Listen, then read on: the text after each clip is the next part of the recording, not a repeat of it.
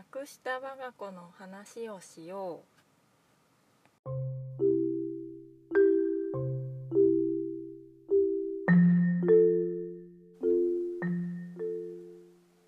皆さんこんにちは。木工アーティストのあるみです。まあまあご無沙汰しておりました。最近はねちょっともうこの音声ブログを全然更新してなかったんですけどもちょっと昨日ねこれは皆さんに役に立つだろうなっていう気づきがありましたのでちょっとシェアをしようかなと思って急遽久しぶりの収録をしております。はい。えっとね今日は受け入れるなんてやめちゃえよっていう話なんですけども受け入れるって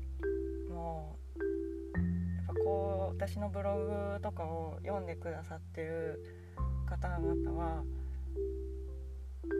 自分を受け入れるとか現状を受け入れるとかその受け入れ全てを受け入れたらいいんだよっていう考え方をあちこちで耳にしたりしてると思うんですよ。それができないから苦しいんだよっていう状況だと思うんですね。私も受け入れ自分をそのまま受け入れたらいいんだよって言われて受け入れるのってどうやってやるのって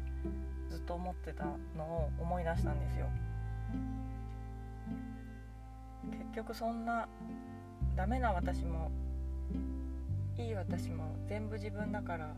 丸ごと受け入れたらいいんだよってよくよく聞くし言われていることだけど難しい。やったことないから分かんないもあるしやり方分かんないもあるし。で昨日それに何に気づいたかっていうとそれをその言葉を受け入れるっていうこの言葉をそのまま実行できる人がっていう人は非常に少ないんだなっていうのが分かってそれができなくて苦しんでるんだなっていうのが分かってた時に受け入れるじゃなくて抗わないって言えばいいんじゃないのって気づいたんですよ。受け入れるっていう言われるとなんかしなきゃいけないっていうことになるじゃないですか。この苦しい現状を嫌だけども飲み込んで納得してしなきゃいけないっていうことじゃないですか。受け入れるっていうことは。本当は嫌だと思ってるんですよ。受け入れられてないから受け入れるっていうのができないわけで。だけど抗わないってなると何かをするんじゃなくて力を抜くだけなんですよ。力抜けばできるんですよ。この差は大きいなってすっごく思ったんですよね昨日ね。こっちだったら簡単なんじゃない？もしかしたらと思って。どうですかね？抗わないって言われたら何もしなくていいじゃないですか。だから今の状況に状況を受け入れるんだよまずはって言われてもしんどいけど今の状況に抗わないって言われたら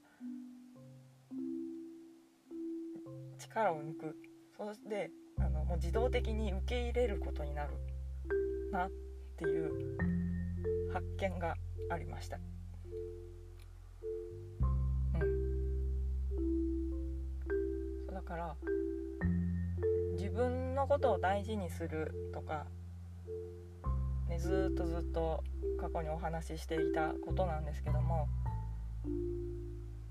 分を大事にするって自分のことをありのまま受け入れるっていうことなんですけどその自分のダメな部分っていうのが受け入れられなくて皆さん苦しんでいる。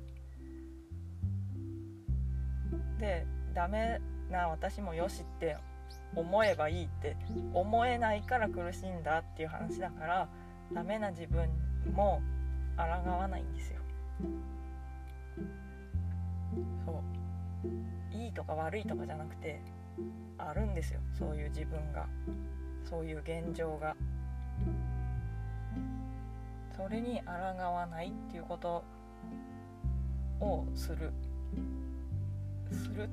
ておかしいですけど抗わないから力を抜くんですよ。もうふっと。そしたらできてるっていうことが不思議なことが起きてますから。で大事なのはその投げやりで抗わないでやめるっていう受け入れるのはやめるっていう話じゃないんですよ。どうせやっても変わんないからもういいわって言って抗わないではないんですよね。そういう意味ではありません。あなたが一生懸命悩んで悩んで受け入れられなくてそれでも前に進もうとしてるそういう状況で抗わないっていうのはめちゃくちゃ理にかなってます。でやることやって抗わないんですよね。何もしなくていい抗わないは問題の解決もしないし前には進まない。だけどもとにかく全部を受け入れるっていうのは抗わないっていう意味だなって思いました。ダメな自分もいい自分も嫌いな自分も全部自分の中にいてそれを受け入れるんじゃなくてそれに抗わない。ってやってるとのことをすごく大事にできていくんじゃないかなと思いました。言葉はねあの何でもいいんだと思いますよ。あのやることやってそしてもう降参しちゃうっていうそれ以上はもう委ねますっていうことでいいんだけど多分委ねるとか降参するとかいう動詞が入っちゃうとやんなきゃいけないって思っちゃう頑張っちゃう人たちがすごく多い気がするので抗わないって言ったらもうやれることありませんって。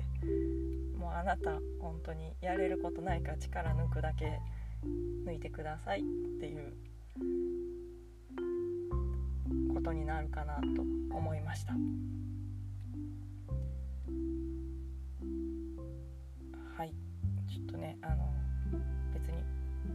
大したいい話ではなかったですけども